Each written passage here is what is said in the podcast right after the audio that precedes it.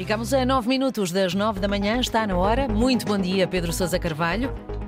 Muito bom dia, Mónica. Vamos então para a última edição da semana de Contas do Dia. Hoje vamos analisar os números do Instituto Nacional de Estatística, que anunciou esta semana que a taxa de desemprego em Portugal ultrapassou a fasquia dos 7%.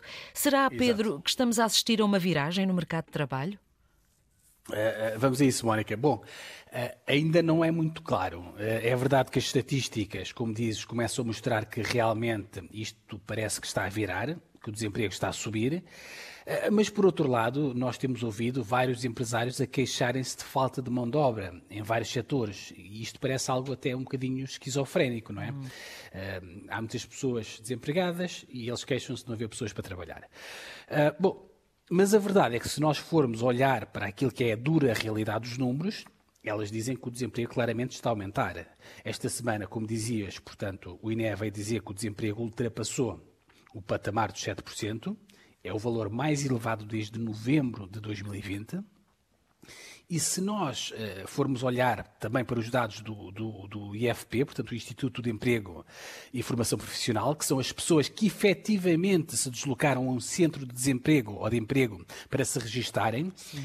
A verdade também é que aí também o desemprego está a aumentar. Aliás, em janeiro, eh, no IFP, o desemprego aumentou pelo sexto mês consecutivo. A questão é que estabiliza do... na Europa e aumenta em Portugal, não é?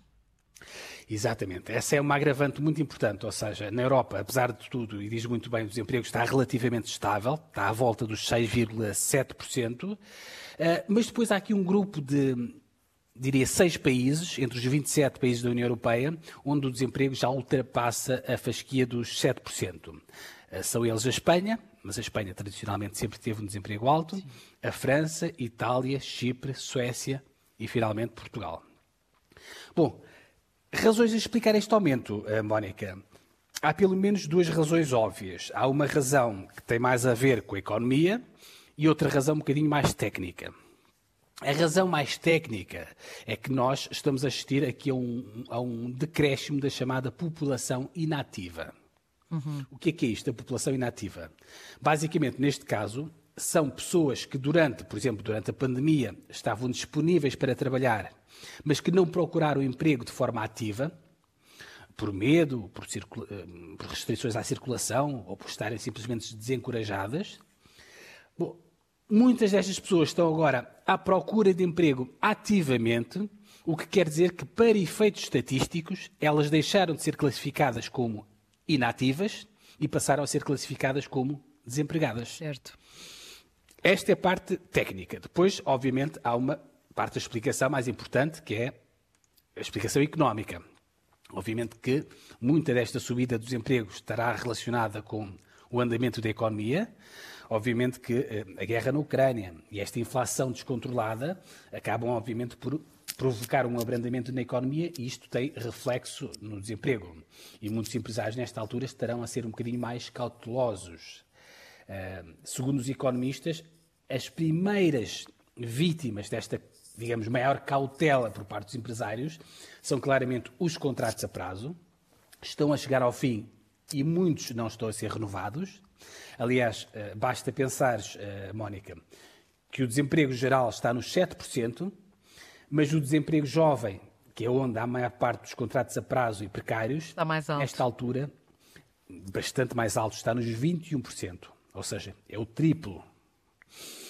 Agora, Tu, tu, tu, perguntavas, portanto, se estamos a assistir uma viragem, se isto é uma viragem no mercado de trabalho. Eu confesso que não sei, não sei a resposta a essa pergunta, mas eu acho que se, eu, eu, eu, estranharia que assim fosse.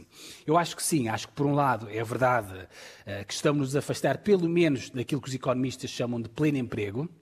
Pleno emprego é aquela situação em que toda a gente que quer trabalho consegue encontrar trabalho num curto espaço de tempo. Portanto, é claro que o desemprego está a aumentar, mas eu acho que isso é normal com a economia a abrandar. Mas eu não creio de todo que isto signifique que o desemprego vá agora desatar a subir. Eu acho que não faz sentido por aquilo que eu dizia há pouco. Nós ouvimos muitos empresários a queixarem-se de falta de, de mão de obra E também acho que não faria sentido que isso acontecesse um, num ano em que vamos injetar milhões e milhões de euros da bazuca europeia e que vão arrancar tantas obras públicas, tantos projetos uh, financiados por uh, fundos comunitários. Uhum. Enfim, uh, resumindo.